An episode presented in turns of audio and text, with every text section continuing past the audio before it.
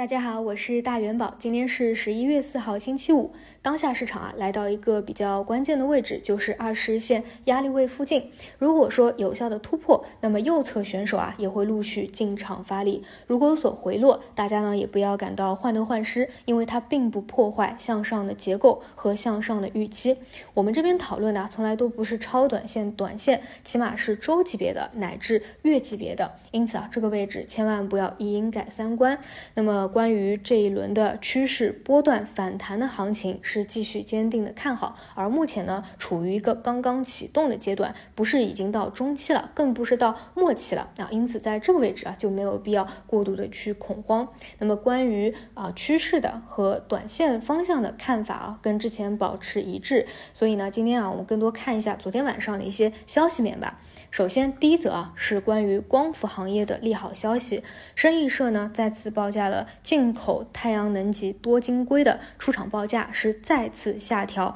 从每吨二十八万元下降了两千元啊！大家可能知道啊，在过去的一到两年间，其实市场呢一直在打一个什么预期啊，就是价格的一个下行会利好下游的组件啊、装机量啊等等。但是其实呢，整个啊价格一直维持在高位或者一个上行的趋势，从来就没有拐头向下过。但是这个预期呢一直存在。但是这一次啊，跟跟前几轮还真的是有些不同的，因为真的出现。价格的下调了，而且呢，不只是一次啊，包括今天给大家讲的这一次，已经是连续两次价格的下降，也可以说啊，是一定程度上啊，可能会确认首次降价它不是偶然的事情，多晶硅降价可能啊这一轮真的会发生了，因此呢，市场短期啊对于这一点的预期打的还是比较强烈的，这也是为什么这两天光伏板块会非常强势的一个原因啊，就是对于硅料下行啊利好。下游的一个预期，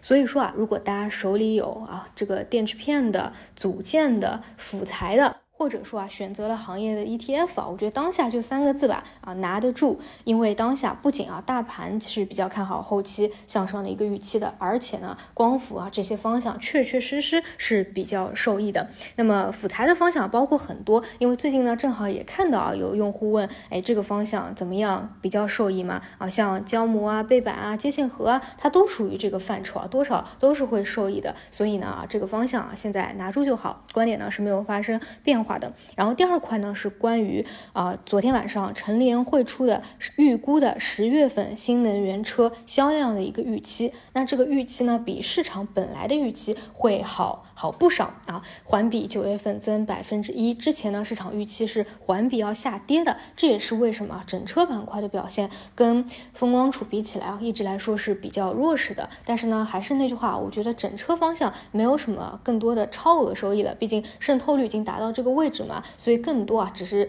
有的话，也只是看一个超跌反弹。那相对来说啊，汽车零部件未来的机会可能会更加多一点。那大概呢，也可以分成两块啊。第一块是电动化的方向，那就是一定要去看一些新技术，比如说一体化压铸啊。前期因为打的是一个预期嘛，回调的其实非常多啊，差不多达到腰斩的一个情况。这两天呢，也都是有跟随大盘有一定程度的反弹，或者说啊，像啊其他的新兴技术。但是呢，这里有一个问题啊，就是。比如说啊，做复合铜箔的啊，这个个股其实有很多，但是他们的分化呢也是比较强烈的。比如说像宝明科技啊，这一轮早就已经是突破新高，往上进行一个向上的趋势了。但是呢，其他的啊几只个股反而呢在上一轮的回调当中，迟迟的都是还没有抬头起来的。所以呢，这里啊也是比较考验你对于个股选择的能力，以及识别背后真真假假的一个能力。如果说啊不能识别，其实很简单，就是。看图说话，哪个啊走势比较强势，哪个呢已经显然被资金抛弃了，也可以一定程度的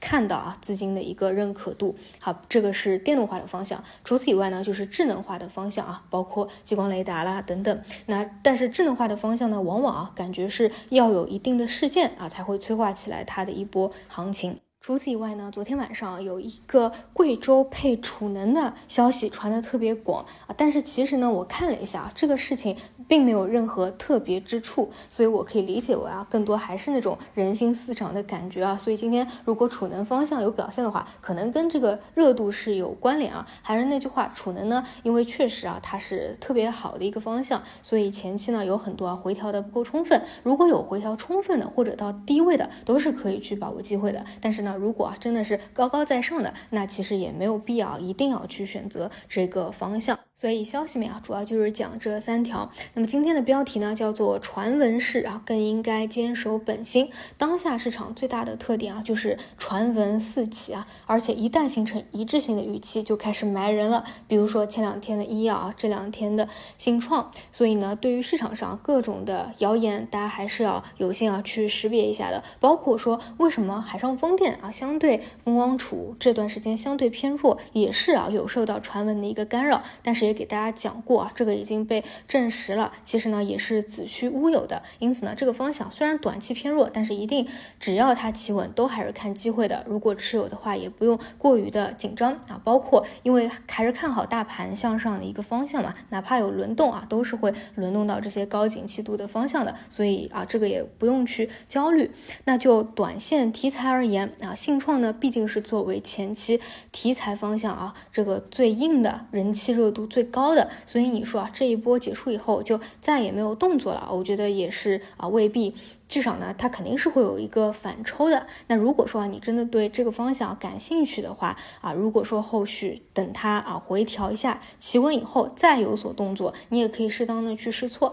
只不过呢，到底后续是一个反抽，还是说再有趋势性的、持续性的走出一段来，这个我们就得到时候看盘面了啊。那么除此以外，还有讲的就是啊，VR 这个方向，昨天呢在换手以后啊是有走强的，不过这个力度呢相对比较弱一点。如果说啊，这两天再没有一个持续性，那那这个方向短期也不用再看了。另外啊，就是半导体这个方向啊，昨天早评和午评都有提到它，然后呢，在午后啊是回踩出现了一个拉升。目前来说啊，在我看来，趋势的方三个方向啊，走的比较强势的就是光伏、储能外加一个芯片。只是说啊，芯片这个方向可能会更加偏向于啊不格局的短呃偏短线波段的一个思路，因为呢，往往会出来不知道哪里的一个消息啊，就把它给一下子给打下去了。但是确实也是短期啊比较强。尝试之前回踩，如果有把握住的话，可以当成趋势的走势啊，去拿一拿，再去看一看。最后再给大家做一个总结啊，其实当下呢，市场还没有迈入右侧的一个阶段，也就是说，很多的资金啊，其实还在